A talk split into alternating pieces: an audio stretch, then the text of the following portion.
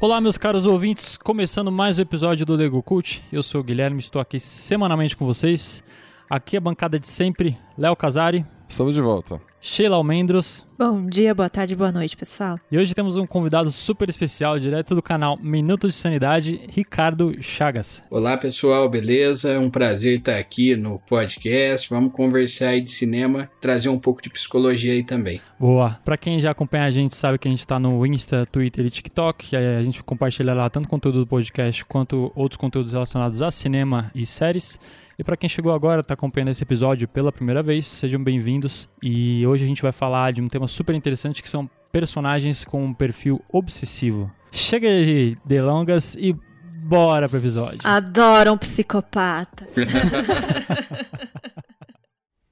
They might like a story like that. They might. They just might. It's not personal, Sonny. It's strictly business. É, meus amigos, hoje nós vamos falar de um tema particularmente eu gosto muito, que é de personagens obsessivos. É, mas antes da gente começar a falar do que, que é isso, uma pergunta muito importante. O que a gente considera um personagem obsessivo? O que é ser um personagem obsessivo? Tirando o Ricardo, né? Que o Ricardo é um psicólogo, ele sabe muito bem o que é. Não vale, não conta, tem que ser vocês dois só. o que, que é, vocês sabem? Cara, difícil. Hein? Eu diria que, assim, é um personagem que ele tem um, talvez um objetivo, ele quer alguma coisa e aí ele faz de tudo para conseguir aquela coisa, independentemente do que seja, qualquer custo que custar. Ele tá tão obcecado por aquilo que ele acaba é, deixando tudo de lado para conseguir aquela coisa. Eu talvez classificaria assim. É, eu, eu acho que uma pessoa obsessiva, ela quer tanto uma coisa que as questões morais ali não, não fazem a menor diferença para ela. Então, ela só segue o barco.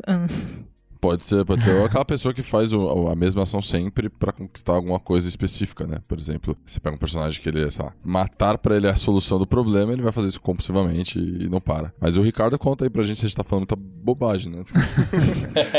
Ou se a gente tá indo no caminho certo, é importante, né? Não, vocês estão no caminho certo. É o seguinte, né? Quando a gente pensa em obsessão e a gente pensa no transtorno, por exemplo, né, no transtorno obsessivo compulsivo, que é o toque. A gente pensa em personagens que têm obsessões e compulsões.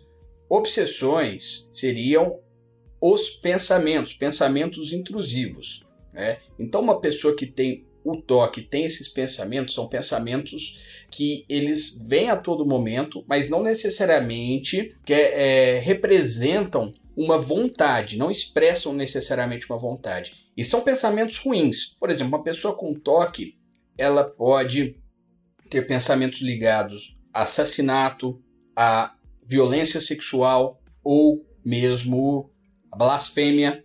Né? Às vezes a pessoa está na igreja, vê Jesus Cristo crucificado, por exemplo, né? e ela tem um pensamento horrível de que está atacando pedra em Jesus. Só que ela é uma pessoa religiosa, ela não quer ter aquele pensamento. Então, isso daí é um pensamento intrusivo, certo? Isso dentro do transtorno obsessivo compulsivo. Temos também a compulsão dentro desse transtorno, que aí são os rituais que a gente já conhece aí, por exemplo, né, de um, um, personagem que tem esse transtorno.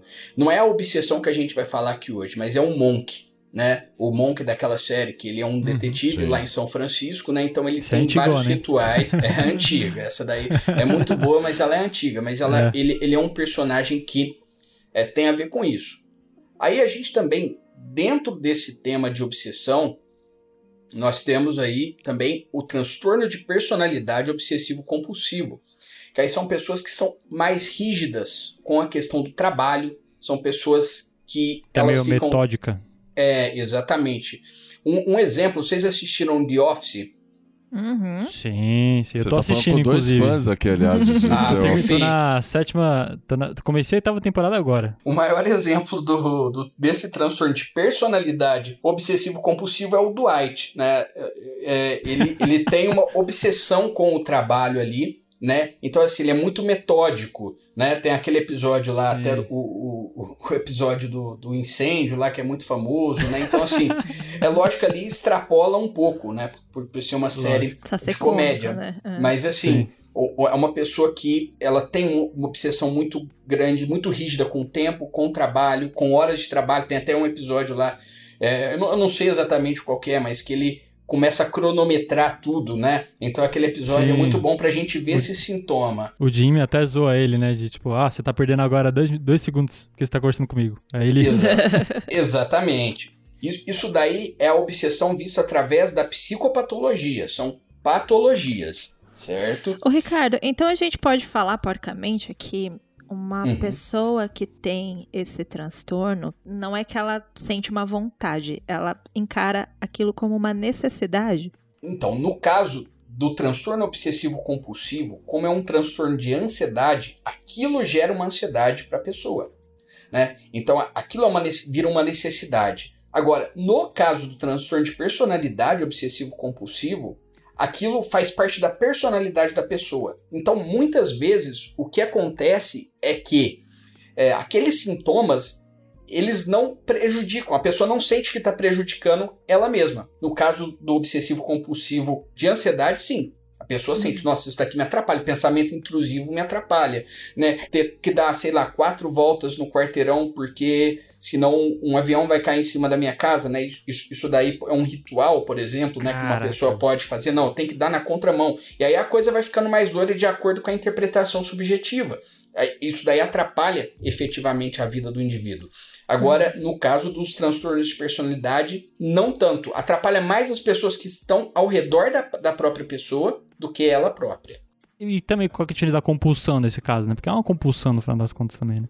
A compulsão, ela está muito ligado ao prazer. Por exemplo, quando uma pessoa é compulsiva por comida, por exemplo, tem muito a ver com a questão sensorial de comer. Né? Ou quando a pessoa é compulsiva por sexo, tem a ver com a sensação sensorial do sexo. Então, a compulsão ela tem muito a ver com esses comportamentos repetitivos, geralmente com alguma é, alguma sensação que traga prazer para a pessoa. Esse prazer pode ser tanto fisiológico, pode ser uma adrenalina. Por exemplo, no caso aí que a gente vai falar de, de assassinos, né? A pessoa é viciada em adrenalina, ela é compulsiva por adrenalina. Né? E isso daí pode ser através do mundo do crime, vamos falar assim. Às vezes a pessoa nega, né, que, que ela gosta daquilo, mas na verdade aquilo traz um prazer, ao mesmo tempo traz uma adrenalina. Né? Então tem aí a, a compulsão vista por esse, por esse lado. E se a gente pega também a, a questão do fluxo, né, do, do que, que aí é uma outra teoria. Quando a gente faz uma entra em estado de fluxo, né, vocês já ouviram falar de, de estado de fluxo? Eu, eu particularmente não ouvi, não.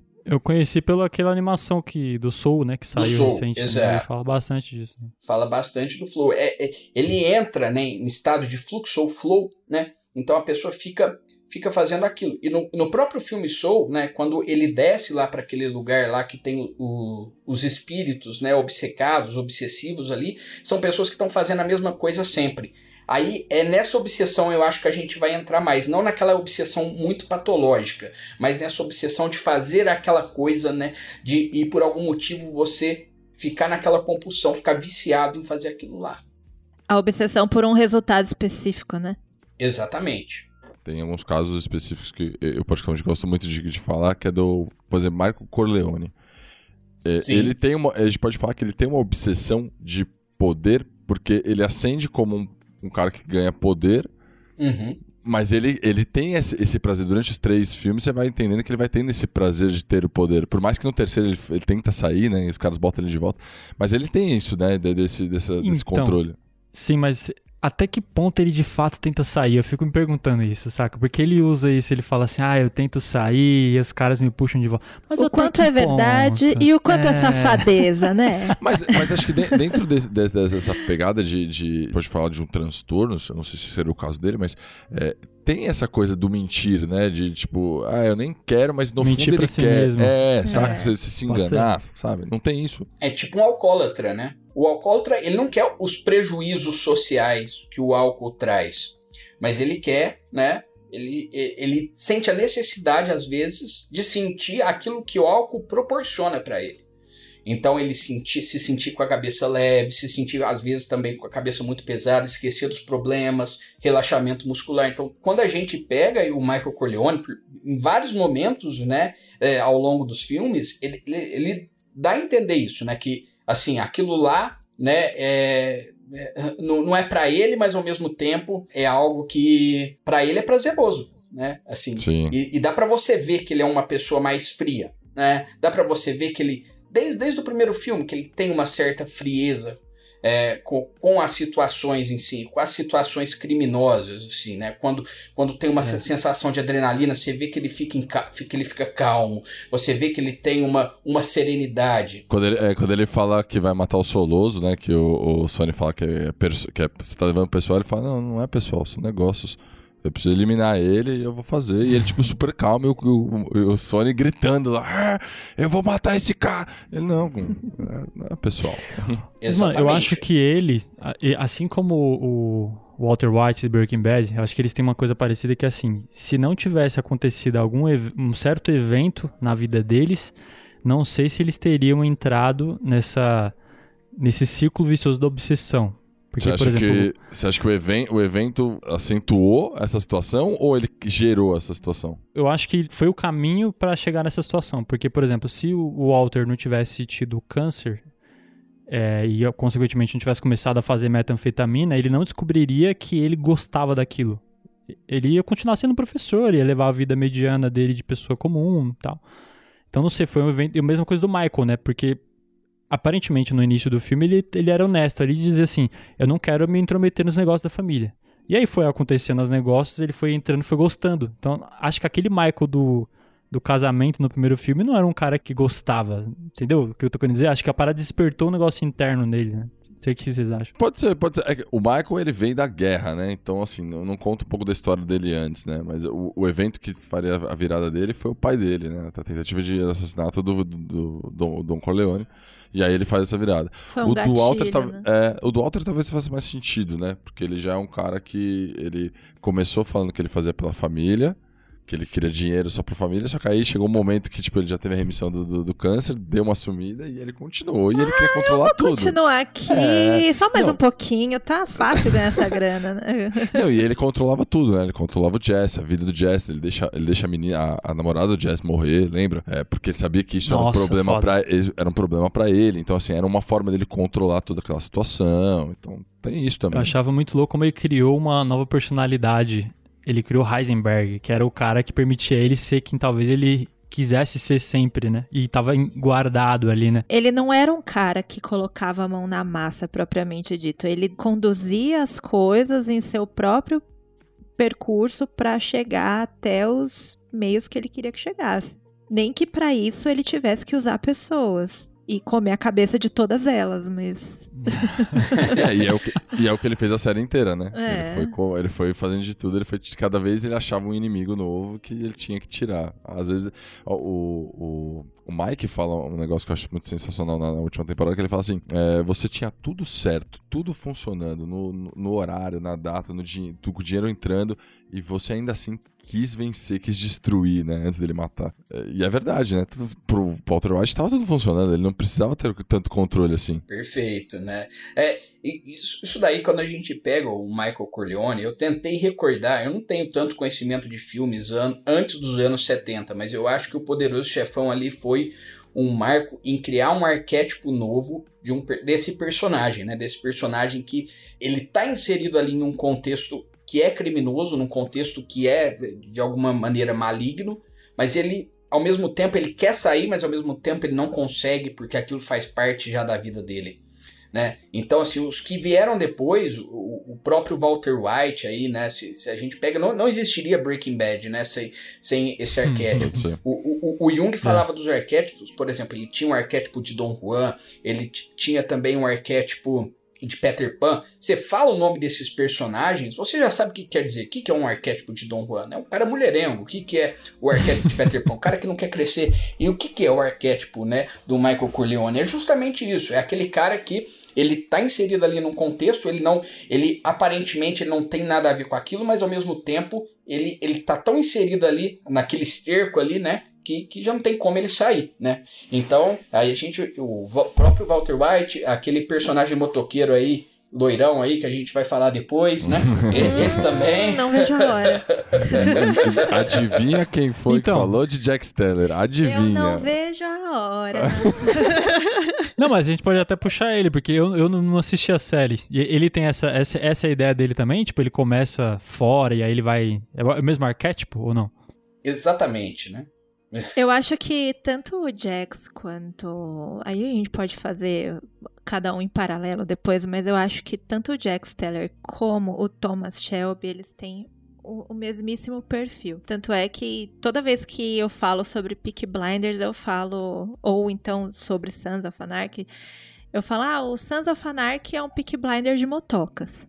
Porque eu, eu achei que foi um arco completamente parecido tanto dos protagonistas ali como dos personagens que fazem um apoio ali para que o, o protagonista cresça na história. Não sei se eu tô falando abobrinha, mas o tipo psicológico deles, vamos colocar assim, eu achei que foi mais ou menos a mesma trilha. Então, se o Guilherme não assistiu Sons of Anarchy, mas ele já começou a assistir Peaky Blinders, segue esse rumo aí, Gui, que é mais ou É quase a mesma. É quase Só a tira a moto. Tira a é, moto. bota cavalo no lugar. Eu só me arrisco a dizer que a diferença entre o Jax e o, e o Tommy é que o Jax, ele sempre teve uma grande vontade de sair do crime. Né, ao contrário do Tommy. O Tommy ele teve uma única influência, uma única é, inspiração para sair.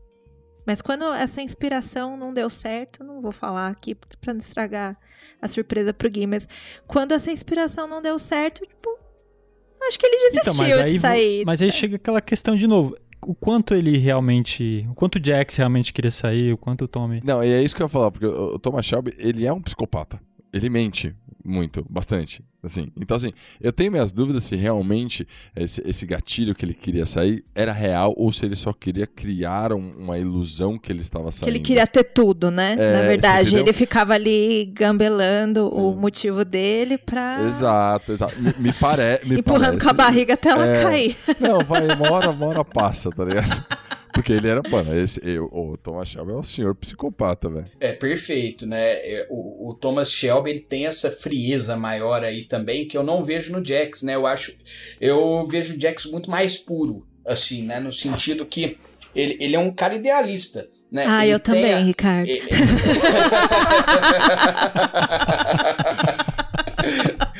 Fall in love. Desculpa, pode continuar. Ó, Sheila, eu super compreendo. Eu fui ver uns clipezinhos no YouTube, porque eu não assisti a série. E ele andando de moto ali, eu poderia ficar vendo aquilo em looping por 5 horas. É, eu Homem. também, eu também, eu também. Ai, meninos, eu adoro vocês. Obrigada por compartilhar comigo isso. Mas, mas então, mas, mas, mas o Jax ele tem esse idealismo maior, assim, né? E, e se a gente pega até todo, to- tudo isso que a gente tá falando, né? O, o Breaking Bad, o Peaky Blinders, né? Que eu ainda não terminei também, eu tô na. Eu acho que tô na segunda ou na terceira temporada, depois eu tenho que até dar uma olhada. Eles todos são conectados com o Poderoso Chefão, né? Eu, eu, eu acho que o mais conectado de todos é o Sons of Anarchy, né? Por conta do Clay ali, né? A figura do Clay ali, a figura de um, é, de um chefe maior ali, né? E, e toda a questão da proteção. é, Aquilo tudo ali pra mim é uma clara referência. O Breaking Bad, assim, não tem tanto, mas aquele arco do Dom Eladio também tem tudo a ver. né? Então, assim, não existe, né? Todas, tudo isso que a gente tá falando, eu acho, bebem da mesma fonte. Né, que é o Isso é poderoso. verdade. não consigo pensar num filme anterior ao Poderoso Chefão que tenha falado isso. Mas assim, é, eu sempre me pergunto isso, né? Tipo assim, o quanto que esse evento só libera o que já tá dentro do cara ou ou o quanto ele é fruto do meio no final das contas, né? É muito bizarro isso, né, Ah, isso é uma boa pergunta, tal- talvez o Ricardo saiba mais. Essas pessoas, elas já têm isso guardado ou em menor escala, e aí um evento pode aumentar isso, né, dar esse gatilho, ou não, isso pode ser criado, ou pode acontecer no meio do caminho por causa desse evento. Vamos falar aí de personalidade. Lembra que eu falei do transtorno de personalidade obsessivo compulsivo? Isso são traços. Todos nós temos alguns traços dos transtornos de personalidade, né? Se você abre lá o, o DSM-5, assim, que tá, tá, listado todos os transtornos, os transtornos de personalidade, todos eles têm. Você vai ler, você vai falar assim, nossa, eu tenho isso. Você vai ler, ah, eu tenho isso. Ah, é narcisista, eu tenho, eu, eu tenho isso, né? Então, assim, jogar você... no Google, você morre em dois anos, né? É, Exatamente. Exato. Você, acha que você tem tudo, mas ali é classificado dessa forma por ser patológico, de alguma forma trazer algum prejuízo, seja para a pessoa ou para as pessoas ao redor. Então, assim, quando a gente pega todos esses personagens, a gente vê algumas coisas de narcisismo ali, né? Principalmente do, do, do Walter, né? Quando a gente pega, ou do Clay, né? Do, do, do of Anarchy. Assim, tem os personagens aí inseridos nesse contexto que tem essa questão do narcisismo e são traços né? Na verdade, todos são traços. E de acordo com as circunstâncias da nossa vida, esses traços vão desenvolvendo, eles vão se transformando. Então, é claro, a gente não sabe como que, gente, nós mesmos reagiríamos se a gente talvez fôssemos filho do chefão da máfia ou se a gente fosse, né? Mas faz sentido, né? Porque o falando de poderoso chefão, o Fredo, o Fredo ele era um cara que em teoria ele estava no contexto, ele era o filho deveria ter assumido em teoria com a, com a morte do Sony e ele não tinha, né, a personalidade, ele não tinha aquilo dentro dele no final das contas, né? Sim, sim. É, é, é até a teoria dos gêmeos, né? Vocês já ouviram falar da teoria dos gêmeos? Não, não conheço. Não, eu não, cara. A teoria dos gêmeos é assim, ó. Eu tenho duas cunhadinhas gêmeas, né? Elas têm 11 anos. E assim, elas nunca saíram uma do lado da outra. E elas têm a personalidade completamente oposta mesmo tendo vivido as mesmas situações até hoje. Então você pega esse exemplo dos gêmeos, isso daí já, já foi feito experimentos e tal.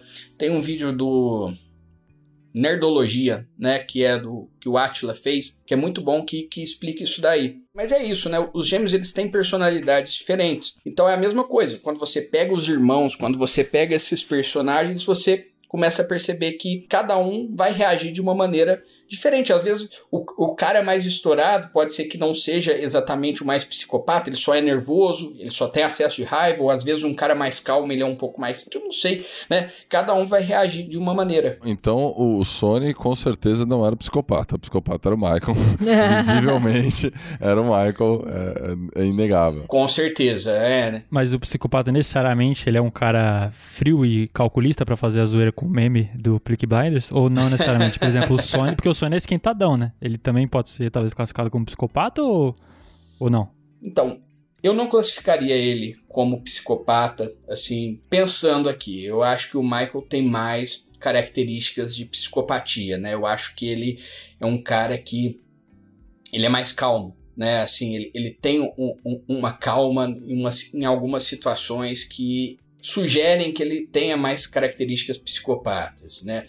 E é, é complicado, cara, assim, é, você falar o que, que cada um tem, né? Mas eu diria que o Michael realmente ele, ele tem bem mais características, apesar de não parecer, né? Porque o psicopata, ele não parece que ele é psicopata, né? Não vê uma um... marca escrita nele, né? Sou exatamente, psicopata. Exatamente, né? Como a gente vai falar e tem outros personagens aí, ó, uma, uma personagem feminina aí que a gente vai falar também, né? É do, do como que chama o filme lá? Eu esqueci o nome agora. Bela Vingança. Bela Vingança. Não, não, não é o do Bela Vingança, não. É o do. Ah, a Amy Dune, do Garoto Exemplar. Garoto Exemplar, ah, exato, né? Então, assim, eles, eles têm um zelo com a própria imagem ali, né, também. Então, assim, é... Para algumas pessoas, eles não querem parecer que eles são psicopatas, né? Que eles são maus. Outras pessoas, eles, eles não, não veem problemas quanto a isso se revelarem, né? Então, é, é por aí. E você falou um negócio que é verdade, né? É, essa, essa compulsão, por exemplo, a gente tava, você comentou, né? Da, da, do Bela Vingança. A compulsão dela era em vingança. Mesmo que não fosse com, com a pessoa específica que ela queria se vingar, né? Porque ela, durante o filme inteiro ela vai se vingando com todos os personagens que ela se encontra. Até, todos que passaram algum tipo de pano sobre alguma situação que ela acha que é, que é o errado, que ela faz o julgamento dela, ela tem uma compulsão em, em continuar se vingando, né? Até o fim, né? E, custe o que custar também. Custe o que custar, vídeo final, né? Sim, é verdade. Porque ela, ela, ela esperava que as coisas poderiam dar errado, né? Então, assim, ela. Acho que ela não tinha muita perspectiva. Ela queria mudar o mundo ali, né? A obsessão dela fez ela mudar o mundo ali. Que era obsessiva. Você vê o caderninho dela ali, tem muito risquinho ali, né? No... Já foi vários, né? É, mas ela é outro caso, né? Que aconteceu um evento que acho que mudou toda a vida dela, no final das contas. Mas ela eu enxergo, pelo menos a diferença que eu vejo dela com os demais que a gente falou, é que ela é uma parada autodestrutiva, né? É essa obsessão dela. Os demais não, porque o Thomas Shelby, ele tá ali buscando obsessão pelo poder dele ali, né? Pra, enfim, tá no poder no final das contas. O Walter White também, que é mais poder, dinheiro e tal. E a ela não, uma coisa meio que autodest- autodestrutiva, né? Ela tá quase que um kamikaze ali no final das contas. Pô, Tagui, mas aí eu vou te falar um negócio. Eu acho que todos são. Porque, ó, o Walter White, ele acabou com a vida dele, com a família Mas dele, não com os amigos. intencionalmente, entendeu? Eu acho que a intenção dela era essa, entendeu? Eu acho que talvez seja essa a diferença, pelo menos é o que eu vejo. Eu acho que são perfis, assim, com o mesmo propósito, mas eu acho que chega até a ter um, um ponto meio diferente, né? Vou fazendo uma síntese deles. Por exemplo, o Tom Shelby, ele, ele vai se afundando cada vez mais na, naquela obsessão dele a partir do momento que ele começa a perder muitas pessoas à sua volta. Então, quando ele começa a se sentir perdendo um pouco o controle da situação ali, você vê que ele começa a pegar um pouco mais pesado nos propósitos dele. Já no Sons of Anarchy, o Jax, ele é um cara completamente porra louca, ele não tá nem aí pra nada, ele não pensa, ele só faz, né? É- é- Ele tem a sorte de... Inconsequente. É, ele tem a sorte de estar ali envolvido por caras que pensam mais que ele, que dá uma segurada na emoção, que dá uma segurada nele, né? Já a, a moça do Bela Vingança, esqueci o nome dela, é Cassandra, né? Cassandra. Ela não tem ninguém que para aquela mulher. Sabe? É, nem morta, vamos colocar assim, sabe? Então, literalmente nem morta. Então, assim, nada para. Ela é uma metralhadora, entende? Tipo, a- até quando ela se sente envolvida com outro cara, ela. Ela continua né, no modo. No modo dela. operante dela. E, e- mas é, o negócio que vocês falaram é verdade, fazendo aqui um pensamento rápido, todos eles se ferraram, né? Acabaram com a vida deles de alguma forma. Eles foram perdendo muitas coisas por causa desse controle eh, exagerado, né? Desse toque aí. Mas é o que a gente falou, da- acho que é isso justamente o lado negro da obsessão, né, no final das contas, né? Tipo assim, você tá tanto atrás daquilo que o resto pouco importa. Eu quero aquilo e acabou, no final das contas, né? Independente do que você perca, né? Porque é que aí a gente falou, Jack Steller. Bom, faz tempo essa série, a gente já pode falar. Ele perde a mulher, ele perde a mãe, perde o grupo. o, o Michael Leone também perde a filha, perde o irmão, mata o irmão, né, no caso. Enfim, você tem todos os personagens, eles vão perdendo coisa. A Cassandra perde a vida inteira, enfim. Todos eles Então, perdem, mas né? é por isso que eu comentei, porque pelo menos a, minha, a impressão que eu fiquei, e eu não sei se isso também é uma- alguma coisa psicológica, né? Mas assim, a impressão que eu fiquei é que a Cassandra tinha consciência do que ela estava fazendo. Tipo assim, ela, ela era- obsessiva, mas ela tinha auto, a consciência de que ela estava se autodestruindo. E os demais acho que não tinham, sabe? Essa. Eles achavam que eles estavam no caminho certo, digamos assim. Eu acho que ela teve essa consciência, Gui, quando ela tava saindo do bar lá com o cara e ela trombou com o crushzinho dela na porta, sabe? Acho Sim, que ali que a que eu tô ficha caiu. minha vida, né? É.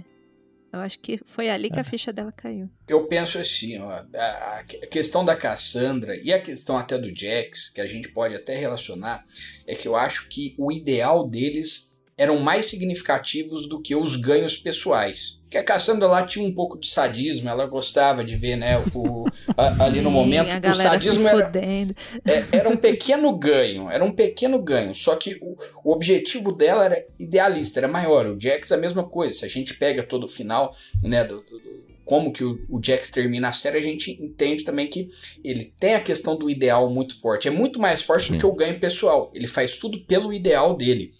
Enquanto todos esses outros personagens que a gente está falando são es- pessoas extremamente egoístas. né? Não tem muito um ideal.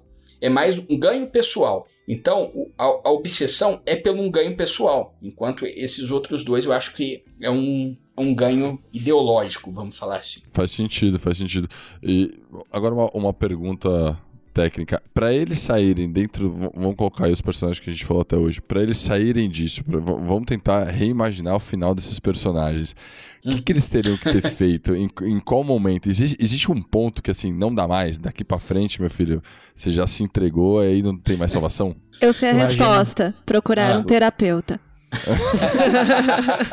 Imagina o Thomas Shelby chegando no terapeuta. né? I'm fucking mad, man. I'm fucking mad.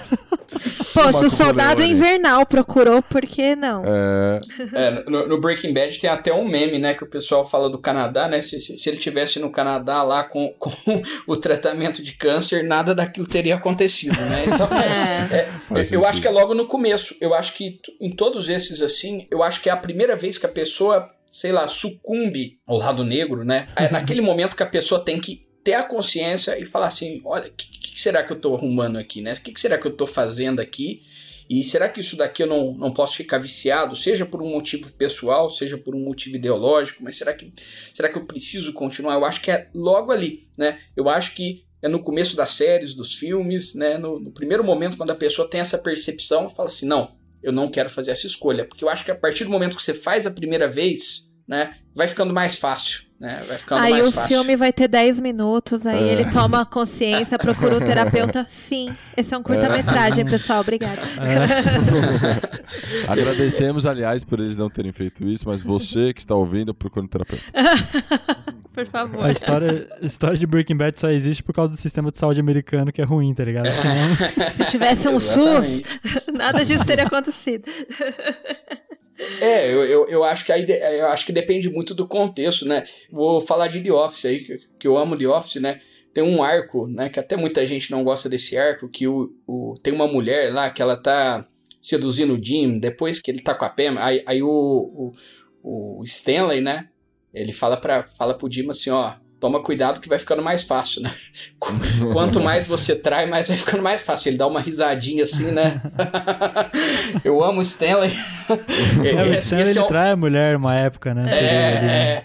E aí ele olha assim, ó, vai ficando mais fácil, você toma cuidado. Então eu acho que é mais, é mais ou menos isso. Lembrei dessa cena do The Office. E falando de The Office, você trouxe um personagem que a gente acabou nem planejando trazer, mas que realmente encaixa muito bem na, na obsessão, que é o Dwight, né, cara? Que ele é obcecado por virar gerente daquela filial, custe o que custar ali, no final das contas. né?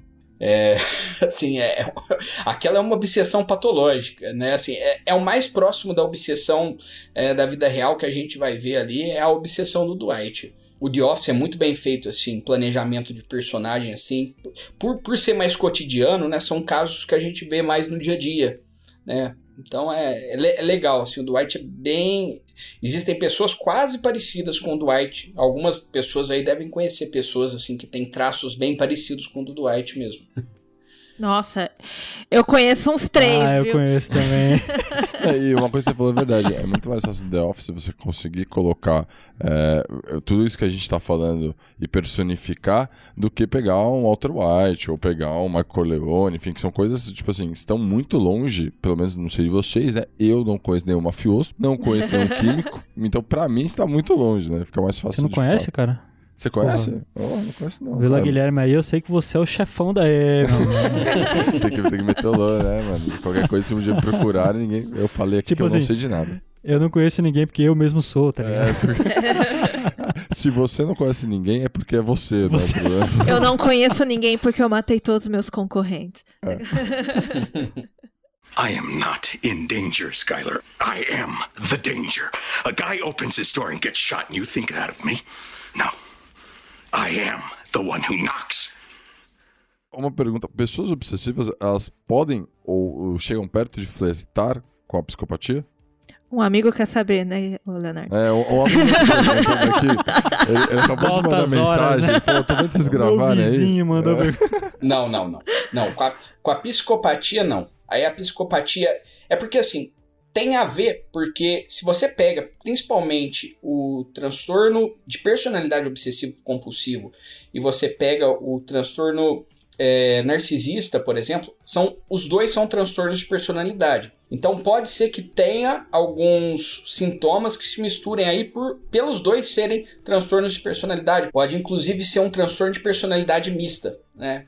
E, mas é, a questão é que eles estão em grupos diferentes. Enquanto o transtorno de personalidade narcisista, que é mais comum em psicopatas, está no grupo B de transtorno de personalidade, o transtorno de personalidade ob- obsessivo-compulsiva está no grupo C. Então, assim, vamos supor, o grupo A são transtornos de personalidade meio excêntricos. São pessoas que são totalmente excêntricas, assim, né? É, a cartomante, sabe assim, vamos pegar uns arquétipos. Cartomante, né? O, o, o cara que usa chapéu de bruxo, que sai pela rua, né? Com, com uma roupa diferente. Essas pessoas estão mais aí no grupo A. No grupo B tem mais a ver com a psicopatia. Que aí são os histriônicos, são os narcisistas, né? Aí tem mais a ver com a psicopatia dentro desse grupo B. E o grupo C são os mais rigorosos, né? Que aí é o caso do Dwight, por exemplo. Né? Que aí Entendi, tem um, um transtorno entendi. de personalidade. Então, assim, os grupos podem se misturar. Quem tem um transtorno de personalidade, muito possivelmente pode ter outro. Então, assim, é, é- é comum que tenha, tá? Então, pode, pode acontecer. É comum do mesmo grupo, mas pode ser que tenha de grupos diferentes também. Legal. No caso, a gente pode concluir então que Michael Scott, ele faz parte do grupo narcisista. Sim, é. Ele, ele é, é- apesar dele não ser exatamente. Ele é histriônico. Porque assim, é- é- é- esse daí eu já fiz vídeo do Michael Scott. Esse daí, esse daí eu, eu analisei muito. Porque assim, ó, o, o narcisista, ele não quer aparecer. Ele quer aparecer sendo admirado. Agora o Michael Scott quer aparecer de qualquer maneira. Então por isso que ele é histriônico, sabe? Assim, não, não importa se ele for ridículo. Está claro. Isso é visível. Entendeu? Essa é a diferença do histriônico e do narcisista, né? Tem outras, mas essa daí é a principal, assim. A gente falou de puxar um- uma outra personagem que a gente acabou não falando, que é a Amy Dunn, de Garota Exemplar, né? E aí eu tava vendo sobre ela, é, eu fiquei um pouco em dúvida do, do- onde que encaixa a obsessão nela em si ali, né? Porque eu lembro claramente que ela tem uma pressão dos pais ferrada, né? Pra ser a, a garota Amy ali, a Amy exemplar, como o próprio nome do filme já diz, né? Uhum. Garota exemplar. E acho que os pais dela, né? Tem uma obsessão disso, né? De, tipo, e aí faz essa pressão nela. Só que, sei lá, eu vejo ela muito mais psicopata, porque ela arquiteta tudo muito bem, né? De, aquele plano que ela fez ali é bizarro, né? E do que, de fato, uma pessoa talvez obsessiva, porque eu fiquei em dúvida, tipo, o que, que seria a obsessão dela, sabe? No caso ali, eu, eu considero ela narcisista. Pelo contexto, pela história. E a gente analisa a história também, né? Da questão é, dos pais, né? Como que eles sempre venderam ela, né? é, e como que sempre quiseram que ela parecesse perfeita, assim, né? Mais próxima da perfeição. Então acho que é por aí. Eu acho que ela tem um transtorno de narci- narcisismo, tanto que, ó- ó- olha só, aí a gente entra até puxando ali o Michael Scott. Ela queria, ela queria aparecer, mas ela queria aparecer ali em todo o contexto, né? Como uma grande vítima, né? Da, da, da situação para fazer, né? O, o, o Ben Affleck pagar, ali no caso, né? O Ben Affleck com a cara de tonto dele é super normal, super entendo ela, disse de passagem. É, ela tinha isso com os ex, né? Porque eu lembro, eu não lembro exatamente dos detalhes, mas eu lembro que os outros ex dela também, um tinha morrido, né? Não sei, não lembro se ela- era ela que tinha matado, era uma parada assim. Que ela tinha um histórico não muito bom. Não era muito bom ser ex-namorada daquela menina. É, ela levava a sério aquela história do ex-bom e ex-morto, né? Nossa, hoje a gente tá terrível nos trocadilhos. Meu Deus do céu. Tá meio me mórbido a. Ricardo, eu juro que a gente não é assim constantemente. Isso não é uma obsessão nossa, tá bom? Ou pode ser, a gente não perceba. A gente tá percebendo agora, pode ser. Estamos fazendo terapia aqui já. É verdade, qual, qual que seria a obsessão de vocês? Vamos, vamos, vamos revelar os nossos traços Ah, legal. O da, aqui. o da Sheila é discordar de mim. Ela tem uma obsessão em discordar de mim. Eu já acho que esse a, é a o gente seu. acha que o Léo é narcisista pela essa declaração, então. Ah, é, pode crer, eu concordo. E o do Guilherme? Qual é o do Guilherme? Intercabelo, essa é a minha obsessão. Só que, infelizmente. Cara, eu acho que assim, vendo as coisas que o Ricardo fala e coisas que eu já percebi que eu me auto-saboto, é, por exemplo, a, a boa alimentação, sabe? Pra mim, isso é um- uma coisa que eu consigo por uma semana. Mas, por exemplo, eu sempre penso assim: ah, mas se eu comer um hambúrguer hoje, amanhã eu faço uma esteirinha. E tá tudo certo. Só que amanhã eu não vou fazer o raio da fazer. esteira. Aí chega amanhã e fala, não, depois. É foda como a gente se auto-engana, né? Sim, aí tipo, nossa, não vai dar pra parar pra fazer um almoço agora, então eu vou fazer um mais fácil. Eu vou fazer um macarrão que é super saudável, sabe? Então, e aí, quando eu vou ver, eu passei uma semana inteira me auto-sabotando. E é- eu também tenho uma coisa com comida que é assim, se eu tive um dia de merda, se eu tô cansada, se eu trabalhei igual uma corna. Desculpa, mãe, tô falando palavrão de novo. É... Mas se, assim, eu sempre me recompenso com uma comida que eu gosto. Eu acho que isso é uma compulsão minha, uma Justo. obsessão, Pode sabe? ser. Então, mas aí a gente entra naquela, talvez naquela que a gente tava falando, né, do que, que é a compulsão e a, a obsessão. obsessão. né? Hum. Porque eu, eu sou assim, por exemplo, eu sou assim com. Eu até usei o exemplo de chocolate porque foi a primeira coisa que veio na cabeça, porque eu sou assim com chocolate. Cara, se eu comprar uma barra que eu falo, não, vou comprar uma barra maior porque é mais barato, mas aí eu deixo pra comer durante a semana. Nem fudendo, eu vou lá e no mesmo dia mando bala. E aí eu também fico me enganando, saca? De- Aliás, Guilherme, muito obrigada. Acabei de lembrar que eu comprei uma caixa de bis e eu preciso comprar. inveja, inveja. Inteira, de uma vez. Bis é assim. Começa desse jeito aí. ó. Mas, mas Cara, isso daí é interessante, né? Eu, eu, tenho, eu tenho isso daí de, de- de comer também, né? Eu tenho um pouco obsessão por pizza, mas assim. Ah, mas aí é Tem- normal. Aí é super entendível, É, Ricardo. é Todos normal. Todo mundo tem, né? É, e eu acho Mas sabe o que, é obrigatório isso? ter. Na real, isso, isso daí é estresse. Né? Quando a gente. é, você falou isso daí, Sheila, é, é, é isso, é o estresse do dia a dia. Né? O estresse faz você tomar decisões ruins. Essa é a verdade. Então, quando você tá, quanto mais estressado você tá, mais decisões ruins você vai tomar. E essa daí é uma decisão ruim. Você fala assim: ah, dane-se, né? Eu vou, vou- eu vou tô com o iFood aqui, eu vou pedir uma pizza do que eu tenho que Uhum. cozinhar. Né? Mas isso daí é pelo estresse. E aí o que, que vai acontecer? O alimento ruim vai aumentar seu nível de estresse. Aí, aí- vai virar uma bola Uma de neve. bola de porque a neve. alimentação ruim vai alimentando. Aí você toma café de manhã. Aí o café vai aumentar seu nível de estresse, porque você vai ter depois uma pequena overdose de café. Então aí, aí- aí você vai entrando num ciclo. Agora, uma obsessão e uma compulsão de comida seria tipo o Quilos Mortais, né? Vocês já assistiram? Já. Quilos Ai, eu não Mortais? quero Já. chegar a, a esse nível, porque senão, Ricardo, eu vou ter que começar a marcar umas sessões com você. Não, não chega. Tem que tomar cuidado. Se, se- Qual, uma qual o pessoa... programa que é? Desculpa, não ouvi. Quilos mortais. Quilos Não Mortais. conheço, não São conheço. pessoas que, assim, perderam total controle, estão, tipo, extremamente obesas. Tipo, chega a pesar mais do que uma pessoa normal Ah, pesaria, sabe? É uma, Entendi. uma parada bem bizarra. É, e aí você vê o comportamento do- das pessoas, né? Que, a- que todas aquelas pessoas são reais, aí você vê que aquilo sim é uma compulsão alimentar. A Uhum. pessoa então ali tá obcecada em comer o tempo inteiro. E só que é, é o que eu, é o que eu falei, não necessariamente tem a ver com toque, né? É outra obsessão ali, é uma Uhum. compulsão ali, né? Uhum. Então assim, é uma compulsão separada, não tem a ver com o toque em si, que é um transtorno de ansiedade que gera ansiedade. A- a- Aí são termos que se misturam.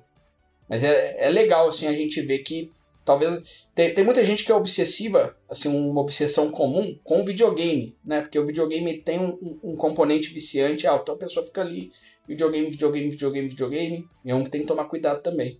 Resumindo, vocês que ficam aí dando conselhos, procurem um psicólogo, porque não é muito fácil, né? Já começou a perceber aqui que muita coisa se mistura. Eu já tô achando que eu tenho vários problemas, então, né? Eu tenho certeza. A gente não pode efetivar o Ricardo, porque tá- eu acho que eu vou sair bem hoje dessa gravação, sabe? Vou sair mais leve, né? Mas um bom parâmetro é quando uma outra pessoa te fala, né? Se uma outra pessoa te fala, ó, maneira nisso, então aí talvez seja um bom momento para você ver que aquilo talvez tenha se tornado uma obsessão, ó. Você tá ficando muito tempo no videogame, ou você tá comendo muito, ou você tá bebendo muito, né? Eu, eu também não quero estender muito que a Sheila tem a pergunta, mas eu só quero porque, por exemplo, nesse caso, a obsessão não faria o cara negar isso? Por exemplo, igual, imagina que... Sim. Quantas vezes falaram pro Walter, a Skyler, né, fazia esse papel, né? Aham. falar, Walter, você tá, irmão, onde você tá indo? E aí ele vira pra ela e fala, eu sou o cara que bate na porta, saca? Tipo, ele tá orgulhoso one daquilo, né? knocks. É por aí, é por aí, né? A pessoa, a, a maioria das pessoas vão negar, vão falar não, você, e, e aí vai piorando, né? Aí é aquela questão da bola de neve. Uma coisa que eu queria perguntar, Ricardo, que eu sei que não é nenhum personagem que a gente listou, mas nessa- no meio da nossa conversa me veio muito lá na cabeça. No filme A Garota do Trem, tem a personagem Rachel, né? Ela. Não sei se vocês já assistiram esse filme, mas legal. sim. ela passando ali, né, no trem, ela vê uma movimentação estranha e a, a partir dali ela fica obcecada por aquela situação. Ela quer entender o que, que aquilo aconteceu. E aí ela vai se afundando, afundando, afundando. Será que de repente isso também não é essa coisa que você falou do estresse? Porque, querendo ou não, ela, ela tinha ali toda uma bagagem, né? De estresse, que esse estresse pode ter afundado ela nessa história, no caso, nessa obsessão que ela tinha pela história da Megan? Então, pode ser. Pode ser o estresse, sim. Né? Ali eu, não lembro direito do filme, né? Eu assisti, mas assim, eu não tenho tantas lembranças desse filme. Mas eu lembro que, é, eu, se não me engano, ela tem pensamentos intrusivos até, né? Do que pode acontecer, de se, se a mulher morreu ali, né? O que, que aconteceu, né? Porque ela passa todo dia em frente à casa, né? E um dia tá acontecendo ali um, alguma coisa, né? Eu, eu, eu, não lembro direito, né? Mas assim, eu não lembro o que que tava acontecendo exatamente, mas eu lembro que ela parece que ela ficava meio é, com pensamentos, assim, né? Com pensamentos meio intrusivos sobre aquela situação, então ela queria resolver aquele caso. Aí entra nos detetives aí, né? Muitos detetives têm isso, personagens detetives têm pensamentos intrusivos, né? Não conseguem largar, é aquele arquétipo mais detetive, né? Mais é, eu sou obcecado pelo caso, por isso eu tenho problemas né, familiares, né? Tenho problema uhum. com a minha esposa, com o meu esposo. É super dedicado a um, a um caso, mas é. deixa a desejar na própria vida pessoal. Né? Na, na vida pessoal, exato. Vocês falaram, me veio na cabeça, a gente falou recentemente do Tropa de Elite o personagem do, do Wagner Moura, que seria o Capitão Nascimento, ele é isso, né? Ele é extremamente focado e meio que obcecado pelo batalhão e pelo trabalho dele, e ele ignora a família, ignora tudo que tá em volta, né? Exatamente. Eu tava lembrando de um do, do Brian Cranston, que a gente até comentou em algum um dos episódios aí, que é A Vida em Espera. Não é um filme tão conhecido. Só que eu, eu, eu acho curioso como o, o, trigger, às vezes, é curioso, né? Porque esse, nesse filme, qualquer ideia, ele chega em casa e aí ele fica ele vai pro. como se fosse uma, uma casa da árvore que tem na frente da casa dele. Ele começa a observar a família dele de longe e aí ele fica viciado naquilo. E aí o filme é mostrando ele, ele vendo tudo que tá acontecendo, porque chega uma hora que o pessoal fala, cadê o cara que não voltou para casa? Sendo que em todo momento ele tá ali assistindo a, rotina e ele começa a ficar viciado naquilo, né? Ele se torna uma obsessão para ele de ficar ali. Só como voyeur, é. né? Não viver aquilo, né? Ele só quer. Isso que eu acho muito louco, né? Porque é igual a menina da garota no trem, né? Tipo assim, é um negócio que em teoria é uma coisa trivial, uma coisa comum. Ela tá passando ali todo dia olhando no trem, aquela família, vira uma história que ela tá quase acompanhando ali todo dia. Né? E aí isso vai crescendo dentro da pessoa, né? Tipo, ela tem que saber o que tá acontecendo ali, ela aí ela vai no extremo, né? Ela começa a se envolver na, da família, na história da família ali, e aí dá a merda que deu, né? E o do Tropa de Elite, Léo, é, é, complicado. Eu acho que é muito a questão do meio também, né? Que a gente tava falando. Porque ele tá num contexto. contexto muito foda ali, né, cara? Difícil ele não ser obsessivo com alguma coisa ali. Né? Nesse caso, ele era muito obsessivo pelo batalhão, né? Ele fala várias vezes batalhão, batalhão, precisa melhorar o batalhão. E aí, depois, o primeiro filme é ele tentando colocar alguém no lugar dele. Ele fingindo para ele que ele quer sair. Então, né? será que ele fingiu então, ou ele realmente queria?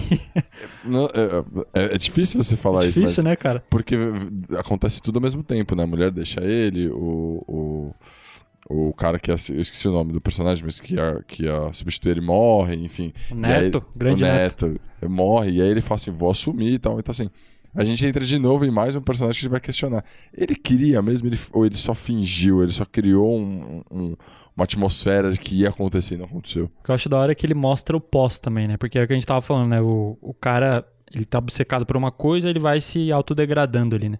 E no 2 mostra, ele, ele tem essa consciência do, da merda que deu, né? Ele fala, puta, onde eu cheguei? Tipo, ele perdeu a esposa, o filho dele foi baleado no final das contas, né? Então... E a cara de cansado, eu não sei se você separaram isso de um filme pro outro, a cara de cansaço dele, de estressado, de destruído, é, é, bem visível, né? É, o Wagner Moura arrebentou nesse filme aí. Faz muito tempo que eu assisti. Os dois eu assisti no cinema, cara. assim. É, e depois não assisti mais, mas eu, mas eu lembro, eu lembro, eu lembro perfeitamente, assim, né? Do, do do, da atuação. Não, o Wagner Moura é maravilhoso. Eu acho que todos esses personagens que a gente trouxe nesse episódio, eles. A história, ela, ela se repete sempre. Eles começam com, sei lá, uma pessoa normal, de repente já incluída ali naquela. Naquela, naquele crime, enfim, naquela obsessão deles. E na história eles já estão acabadaços, né? Tipo, tanto física quanto moralmente, quanto psicologicamente. Nenhum termina bem. eles não terminam inteiros, mesmo que a gente esteja falando só da cabeça deles, mas nunca que eles estão inteiros, eles sempre terminam em frangalhos. Ou seja, o crime não compensa nem se você for um psicopata. a obsessão tem seu preço. Né? É, exatamente. Nem, nem se for boa, né? A obsessão compensa. É que nem aí do, do, dos detetives que a gente tá falando, né? Eu acho que você se afunda tanto num negócio. Se você fica só naquilo, né? Eu acho que. Acho não, né? Tenho certeza que aquilo é prejudicial. Ainda mais se for algo, algo que já é negativo, né? Sim. É. Sim. Mas aí uma dúvida. É, por exemplo, como que. Como que a pessoa sai disso? No caso da, da, da Cassandra de Bela Vingança, que é uma coisa mais atual, né? Porque falar Thomas Shelby é complicado, né? Negócio dos anos 20 ali, difícil, né? Mas, por exemplo, a Cassandra. Aconteceu um trauma na vida dela, né? Como que, se, supor, se ela procurasse um psicólogo, geralmente, qual que, qual que é a saída pra isso? Então, se ela procurasse um, psicólogo, A gente não teria tido esse filme concorrendo É. ao Oscar. Ai, meu Deus!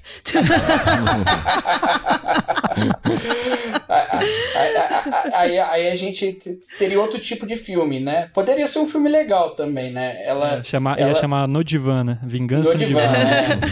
Mas assim, eu acho que ela iria elaborar o trauma, né? Ela ia entender e ela ia. Ela, eu, eu acho que a situação ali, se eu fosse terapeuta dela, tá? Eu ia, eu ia entender, compreender isso daí que ela traz pro consultório, nessa questão da vingança, mas eu ia tentar achar uma maneira mais saudável dela fazer essa educação que ela fazia, né? Talvez com palestras, talvez conversando com vítimas, talvez, né? Então assim, ela transformar, né, isso daí que ela fazia, que era prejudicial, em uma coisa positiva. Ela fazer, ela ter a mesma intenção, ela ter os mesmos ideais dela, só que ela o comportamento dela ser diferente. Além dela para ela voltar, conseguir ter voltar a ter uma vida pessoal, né? Voltar a ter uma vida, uma vida profissional também, que ela tinha perdido muito do profissional dela. Então é, é por aí. Eu acho que o, o papel do psicólogo é esse, é ajudar, fazer a pessoa entender, ó, isso daí tá te prejudicando, tem outras maneiras de você fazer isso. O Ricardo tá falando, tá me vindo muito na cabeça todos os episódios do Falcão e Soldado Invernal, porque o Buck, ele passa os seis episódios inteiros indo pra psicóloga. e aí ele tem um caderninho com nomes de pessoas que ele prejudicou enquanto ele era o Soldado Invernal, e ela estimula o Buck a encontrar essas pessoas prejudicadas e de alguma maneira ele reverter a situação delas. Mesmo que seja prendendo um cara que ele ajudou a matar tal pessoa porque ele foi contratado ou para se redimir com um parente de alguém que ele matou. E, e no final das contas, quando ele recebe alta, assim, ele ganha até o presentinho dela, mas eu não vou nem falar sobre isso pra não estragar a surpresa pra quem não assistiu. tipo o Guilherme que ainda vai maratonar. No caso dele é foda, né? Porque o cara tem, sei lá, 100 anos, né? Haja, haja assunto no divã ali, né? Pois é, pois E é. haja família pra ele encontrar, né, aparentemente. E é engraçado que tem uma hora que a, a terapeuta toma o celular da mão dele e fala: Olha aqui, Buck, você só tem meu número, você só liga pra mim, você precisa de amigos. É, parece uma boa terapeuta. Ele tá obcecado pela terapeuta. Pessoas obsessivas, ela- elas têm é, essa- esse problema de, de sociabilizar com, com outras pessoas ou não? Isso não tem nada a ver, não, não necessariamente. Não necessariamente. É, a- às vezes a pessoa pode deixar de socializar por conta da obsessão. Isso daí pode acontecer. Mas é, não necessariamente, né? Às vezes é uma, uma obsessão social, né? Assim, sei lá. Ou ela pode socializar, mas não no normal dela, né? Fazendo um personagem. né? Tipo uma máscara, sei lá, tipo o Michael Corleone nos negócios. Ele tá sempre com aquela cara de, de, de, que- de poker face. É isso? Ele não, ele, não, ele não se soltaria, ele não daria uma risada, ele não faria uma piadinha de pavê pra comer. É? Não, eu acho que assim, por exemplo, é, a- pessoa adotaria um- uma personalidade pra agradar a outra que ela quer, de repente, fazer a cabeça ali, entendeu? Hum, entendi. É, isso acontece, isso acontece bastante, né? A pessoa tem uma persona para diferentes contextos, assim, né? O Jung falava muito de, de, de persona. Então a gente veste máscaras, é isso mesmo, né? Máscaras. Então, é, no trabalho a gente de um jeito, lógico, é, se, se não é patológico, é uma variação muito pequena, né? De uma, de uma personalidade para outra. Mas a gente, a gente tende a mudar bastante, assim, né? Em situações sociais. Mas no, no caso da obsessão, isso tem muito a ver assim para às vezes a pessoa não quer ser incomodada, né? Então, vamos dar um exemplo de uma pessoa que bebe, que ela é compulsiva por álcool, mas ela não bebe. Então, assim, ela vai tentar se alegrar todo mundo. Né? Ali ela vai tentar ser o cara, o palhação, assim, o cara que faz piada, porque é, a pessoa a pessoa vai, oh, você tá bebendo muito. Não, pera lá, né? A pessoa faz uma piada, a pessoa dá uma descontraída, então tem muitas essas máscaras, assim. Né? Entendi. Ah, É que no caso do álcool e do cigarro também tem a a parte química também, que é pior ainda, né? Aí já é a fusão das paradas. né? Exato. A pessoa acaba, muitas vezes, o que eu vejo é apelando pro humor, né? A pessoa fala pro humor, assim, né? Fala assim, ah, não, mas isso daqui, isso daqui você não viu nada, sabe? Assim, uma- uma- umas coisas assim, né? Ah, não, eu sou assim mesmo, né? Isso daqui é da personalidade, minha família é assim. Vai, vai dando desculpa ali, vai fazendo piadinha, né? Então, é, tem que tomar cuidado com isso também. É a mesma desculpa que a gente dá pra comer o hambúrguer e fazer a esteira no dia seguinte, só que o deles é pior, né? Poxa. Guilherme. Fiquei chateada agora.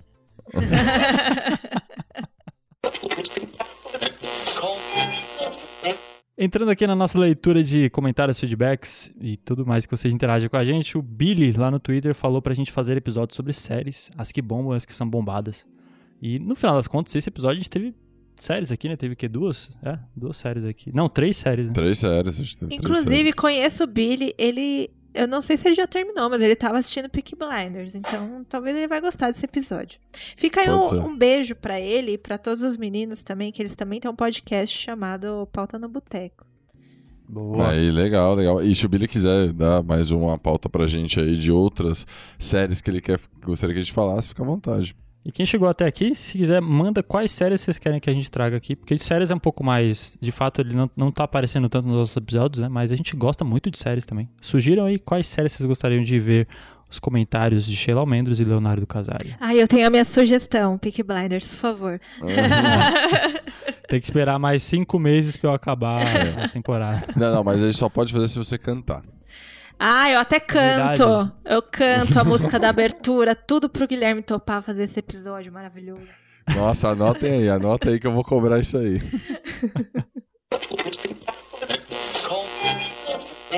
É isso, pessoal. Nosso bate-papo sobre os personagens obcecados. A gente descobriu aqui que todos nós temos algum tipo de obsessão. Queria agradecer especialmente aí pelo Ricardo ter participado. Falando disso, Ricardo, dá um pouco aí, faz o seu jabazinho aí, conta aí, fala um pouco Onde te seu... encontramos na internet. Como a gente te encontra o psicólogo, como a gente encontra o seu trabalho aí, que é super legal no, no YouTube. Obrigado. Eu tô no YouTube com Minutos de Sanidade. É só vocês colocarem lá que vocês vão me achar. E eu falo sobre séries também, sobre filmes, mas sempre com o olhar da psicologia, né? Então é, é um canal aí que eu gosto muito de fazer. Gosto muito do conteúdo que eu faço. Faço por amor, porque eu, eu amo. eu- todos os vídeos eu amei fazer, escrever. Então é isso aí. Legal. é. E, eu, e o Leio Cult completamente indica o, o seu canal, porque a gente acompanha lá e foi assim que a gente encontrou você. Então, muito bom, parabéns. Sim. né? Muito obrigado, gente. E é isso, pessoal. A gente não se esqueça que a gente está em todas as redes sociais, como Leigo Cult Podcast. Se você quer fazer um contato profissional ou se é uma pessoa mais analógica, né, quer fazer um contato aí das antigas pelo e-mail, leigocult.gmail.com. Um abraço para vocês e até o próximo episódio. Falou, galera. Até a semana que vem. Abraço. Tchau, pessoal. Até semana que vem. Falou!